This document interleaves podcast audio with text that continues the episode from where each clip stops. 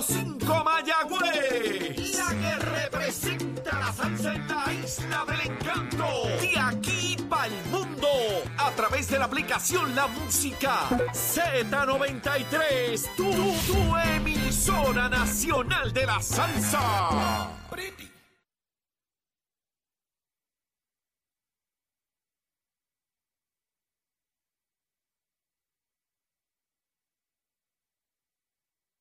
Puerto Rico, buenos días América, comienza Nación Z Nacional hoy lunes, lunes 10 de octubre del año 2022, les habla Leo Díaz, contento de estar nuevamente una semana con ustedes, en el Día de la Raza, mire un montón de gente durmiendo aún sin desayunar y Leito trabajando aquí temprano a las 8 de la madrugada. Y antes de comenzar a quemar ese cañaveral, pero bien duro, porque vengo bien duro, vamos a los titulares con Carla Cristina.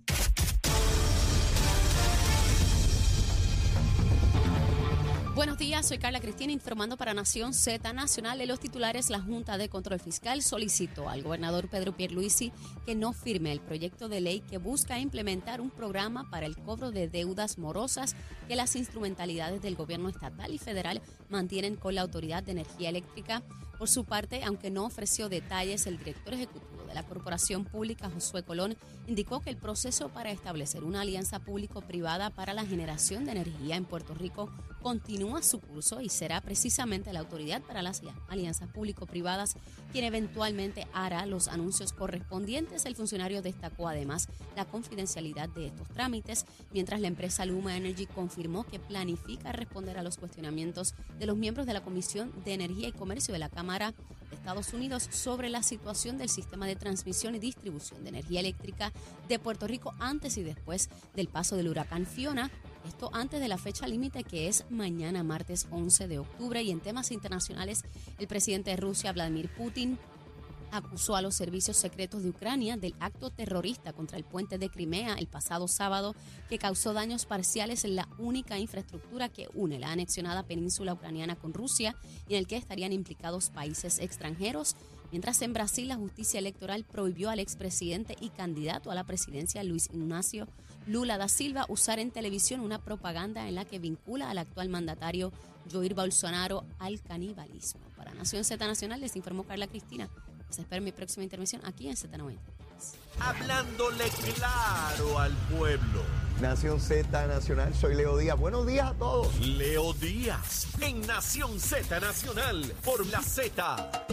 Y de regreso aquí comenzando el programa Nación Z Nacional, les habla Leo Díaz, recordándoles siempre que estamos a través de Z93, la emisora nacional de la salsa, de la frecuencia. Mire, ahí en FM 93.7, la aplicación La Música la puede bajar, por supuesto que sí. Miren, nos ven bien chulitos aquí. De igual manera, la aplicación La Música y nuestra página de Facebook de Nación Z. Ahí usted puede interactuar y comentarnos y toda la cosa. Mire, hoy es día de fiesta, día de la raza. Hay algunos que llegan hasta tarde porque se quedaron pegados, se quedaron pegados en la casa. No pudieron despertarse porque parece que ese sábado y domingo, mire, le dieron duro, duro. Pero están aquí, nuestros compañeros, los queremos un montón. Nuestra familia, esto constituye ya nuestra familia, olvídese de eso. Mire, y usted está en su casa todavía con ropa de dormir, no se ha salido de la cama, pero está, está sintonizando Nación Z Nacional, seguro, como tiene que ser. Mire, esperando que hayan tenido un fin de semana tremendo. Eh, y ya mismito voy a hablar, ¿verdad? De los que todavía tienen eh, problema o la situación, ¿no?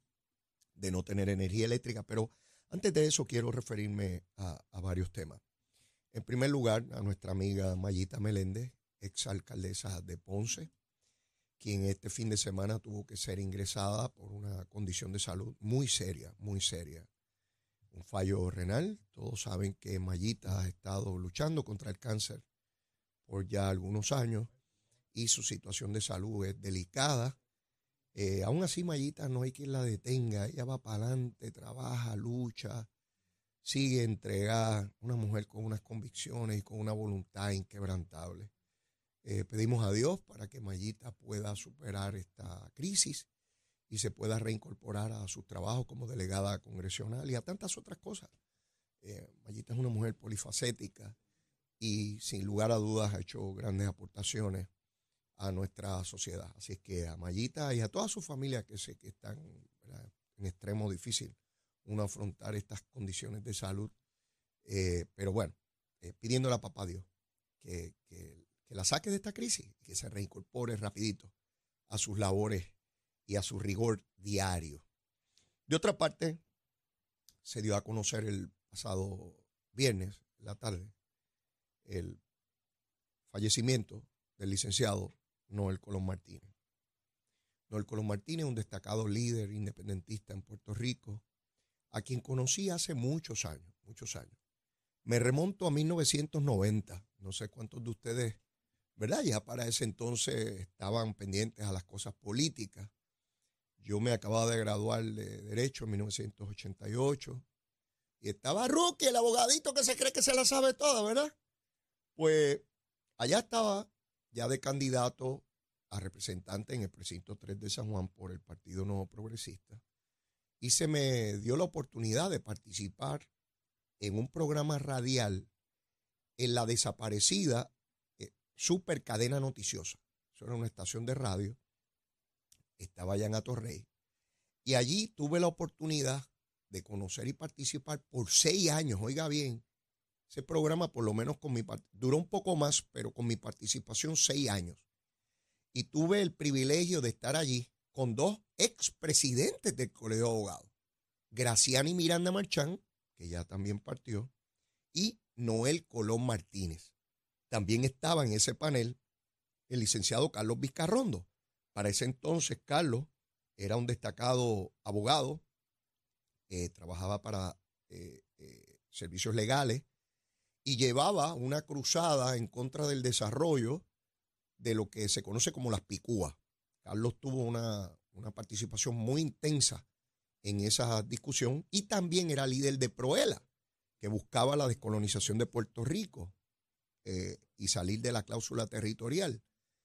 Pues yo me encontraba con aquellas tres personas en ese panel, dos expresidentes del colegio y un abogado muy destacado en muchas luchas. Yo era el rookie del equipo, el acabadito gradual, el muchacho allí. Oiga, yo intentaba pelear, pero yo cogía unas pelas allí grandes, ¿sabes? No, era fácil tener a, tres tigres eh, siberianos de 600 libras cada uno en una jaula chiquitita. Este, nada, aprendí enormemente de aquellos foros compartiendo con esos tres grandes puertorriqueños. Ninguno era estadista, solo yo. Eh, gracias a Noel Colón Martínez tuve la oportunidad de conocer a don Roberto Sánchez Vilella, quien ya se encontraba en, una situación difícil de salud, estaba en el hospital, y Noel me invitó a que fuéramos allá porque Noel y Roberto Sánchez Vilella eran grandes amigos, grandes amigos una hermandad increíble. Y Noel, yo le dije que sí, que quería conocerlo. Y fuimos ambos a conocer a don Roberto, digo yo a conocer a don Roberto Sánchez Vilella y compartir con él un ratito. Fue breve, ¿verdad? Porque su condición no impedía permanecer por mucho rato allí. Pero tuve la oportunidad también de conocer a ese, a ese gran puertorriqueño, don Roberto Sánchez Vilella, ex gobernador de Puerto Rico, que la historia no ha juzgado bien. Eh, con don Roberto sus aportaciones. Y yo sé por lo que ocurre.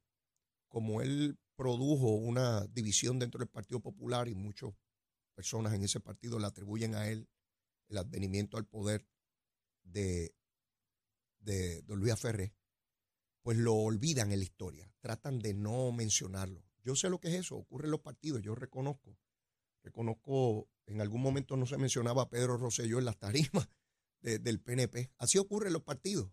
Este, dependiendo de quién esté arriba y el poder. He visto muchas cosas ya. Zulma me dice que me ponga a escribir un libro. Yo no sé si algún día lo haga. Pero he visto cómo fluye el poder. No importa el partido ni la ideología. Y cómo se intentan borrar figuras dependiendo quién gana. Eh, este, así que así fue como conocí a Noel Colón Martínez, eh, un gran puertorriqueño. Noel fue popular, perteneció al Partido Popular, fue secretario de Justicia, eh, pero luego se convenció de que había que descolonizar a Puerto Rico.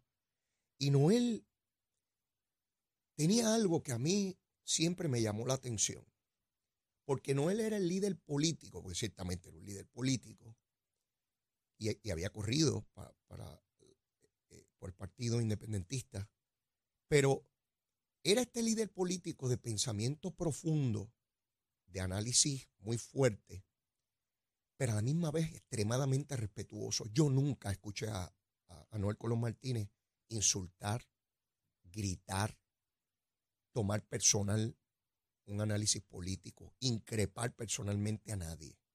Defendía sus cosas con mucha fuerza, con mucha vehemencia. Sí, muy duro, muy duro, y golpeaba duro, pero siempre dentro de un marco de respeto que a mí me impresionó y que hice esfuerzos en la política por emularlo. No siempre lo logré, ¿eh? no siempre lo logré. No, yo no tengo esa capacidad que tenía Noel. No, no, no, la tengo. Eh, pero, pero era una aspiración mía, tratar de emularlo en términos de, de, nunca tomar personal el debate político y poder hacer análisis correspondiente. A Noel, descanse en paz, a toda su familia, a sus hijos, a sus amigos, al colegio de abogados en el cual participó tanto. Y Noel también buscaba líneas de consenso para resolver el problema del estatus. Siempre creyó en la Asamblea Constitucional de Estatus como mecanismo procesal para, para eh, lograrlo. Yo no estaba de acuerdo con él, pero veía su, deseo genuino de lograr la descolonización de Puerto Rico. Así que a don Noel Colón Martínez, descanse en paz, querido amigo. Bueno, eh, les decía un poco sobre esta cosa eh, de, cómo se eliminan en los movimientos políticos personas importantes, dependiendo quién esté en el poder, cuál es la historia que se quiere borrar. Y recordé también a García Méndez. En el movimiento estadista, la figura de García Méndez es una figura que se ha querido borrar del panorama. Y el PNP ha cometido un grave error, sí, es lo estoy diciendo yo, un grave error en no encontrar y poner en la verdadera dimensión del movimiento estadista a García Méndez. Sí, porque don Luis Ferré eh, se va del Partido Republicano, crean el PNP, el PNP gana, se convierte en el gran partido, en el partido de gobierno.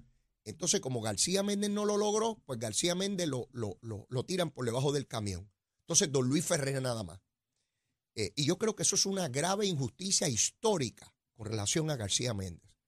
Y yo invito al liderato del PNP que más rápido que ligero procuren eh, divulgar, ampliar la figura de García Méndez, porque fue un líder estadista importante. Aquí se da un salto de Celso Barbosa a don Luis Ferré, como si no hubiese habido nadie en el medio, ¿no? Eh, y creo que eso es altamente injusto. Para que vean que ocurre en cualquier partido, en cualquier ideología, aquí o fuera de aquí. El poder es el poder, no importa de dónde se trate. Somos seres humanos, así somos, así somos nosotros. Estos aparatos llamados seres humanos, así somos. Egoístas, buscando el poder, aniquilando al otro, así es esta cosa. Y no me venga nadie con cuento de que en mi partido no, porque todos son iguales, ¿sabes? No me venga con esa gusanguita. Puede ser de dignidad, puede ser victorioso, eh, de independentista, popular o PNP, es la misma gusanga, ¿sabes? Es la misma gusanga. Así que no me vengan con, con aguajes a mí. El COVID, 173 personas hospitalizadas. Quiere decir que tenemos buenas, buenas noticias con relación a hospitalizaciones del COVID. Han bajado enormemente. Este, qué bueno, qué bueno que está bajando eso. Mire, aceleradamente. ¿Y de quién, de quién voy a hablar ahora? Luma, Lumita, Lumera, Luma, Lumita, Lumera, tan buena esa condena, oye, y me la maltratan, Luma, Lumita, Lumera. Mire, Ayer había una actividad en el Centro de Bellas Artes, allí en Santurce. La actividad no se pudo dar porque no había energía eléctrica. Y rápido, medios de comunicación en las redes sociales, que eso era Luma, que mira cómo es posible que la actividad de teatro, que si no se puede, ¿verdad? Acusar a Luma rapidito. Hasta que hubo una noticia. El problema no era Luma. Luma tenía luz hasta allí. El problema era un transformador privado del Centro de Bellas Artes que falló. Era un problema interno. Pero eso no se lo dijeron con la misma prominencia. Dejaron que la mayor parte de las personas que escucharon que era Luma se creyeran que era Luma. Eso a mí me acuerda en el barrio mío, pues cuando alguien era guapetón y repartía bofetajo, abusaba, cada vez que aparecía uno con la cara rota, decían, eso fue fulano. Porque ya acusaban a ese, no importa quién fuera cría fama y acuéstate a dormir.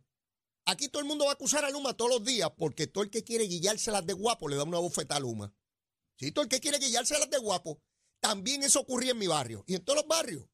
Sí, eh, cogían al, más débil y le daban la bofeta para guillárselas de guapo. Yo soy guapo y yo, porque yo le meto una bofeta. Pues aquí todo, todo político, todo pájaro, que quiere guillársela de que defiende al pueblo, le da una bofeta a Luma, como, como, va a darle, ay, se creen que son tremendos porque hablan de Luma y Ave María, justicieros del pueblo, y da un montón de tontejos aquí. Mire, mi hermano, eso no tuvo que ver absolutamente nada con Luma. Y si hubiese sido Luma, el primero que lo estuviera diciendo aquí soy yo, pero no fue Luma. Un transformador del Centro Bellas Artes que falló y tuvieron que suspender la obra. ¿Ve? ¿Dónde puede suceder eso? En cualquier parte del mundo, en cualquier lugar.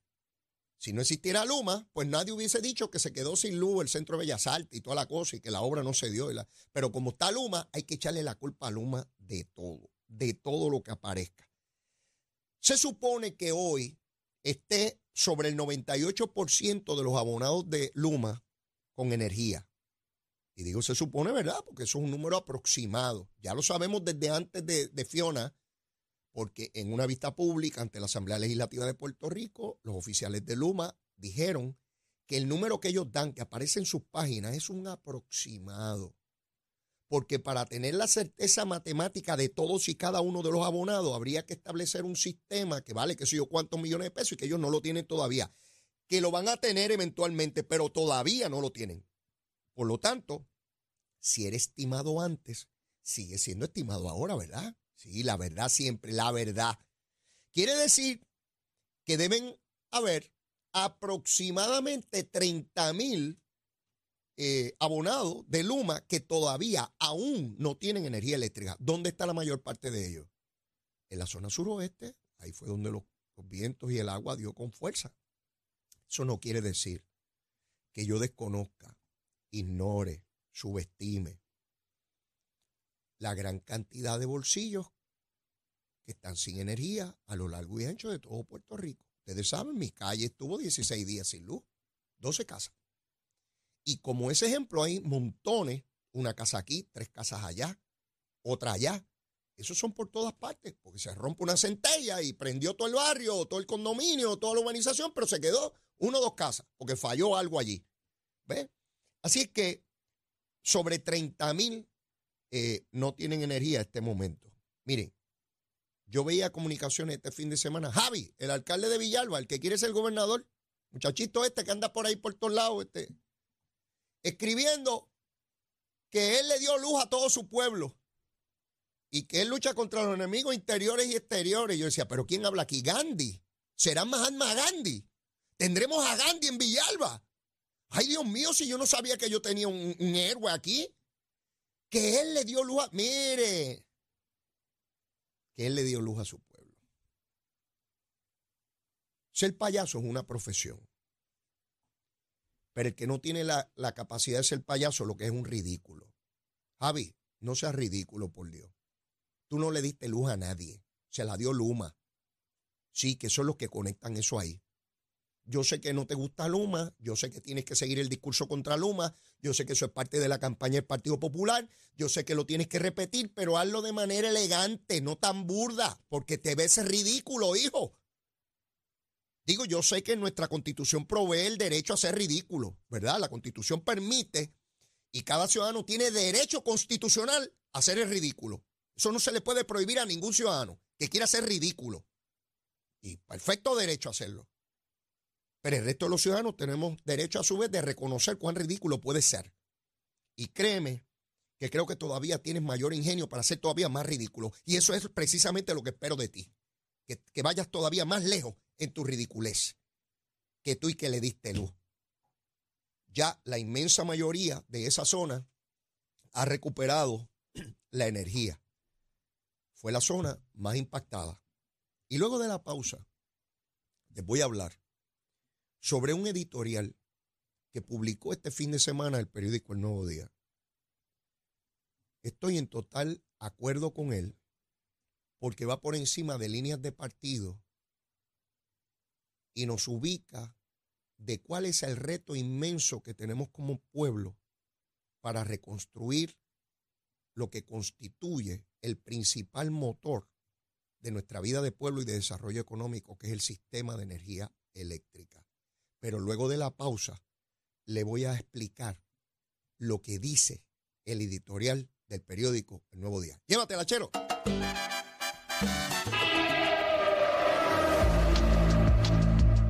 Buenos días, soy Carla Cristina informando para Nación Z Nacional. En el tránsito continúan despejadas la mayor parte de las carreteras a través de toda la isla, incluyendo la zona metropolitana, y se espera que esto continúe en el resto del día debido a que hoy es un día feriado. Más adelante yo actualizo esta información para ustedes. Ahora pasamos con el informe del tiempo.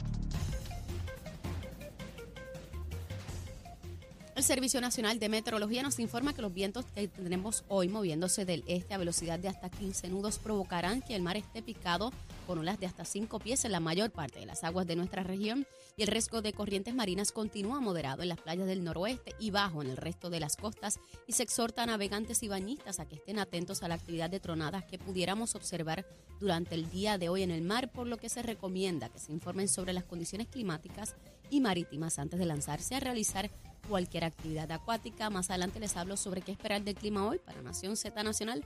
Les informó Carla Cristina. Les espero mi próxima intervención aquí en Z93.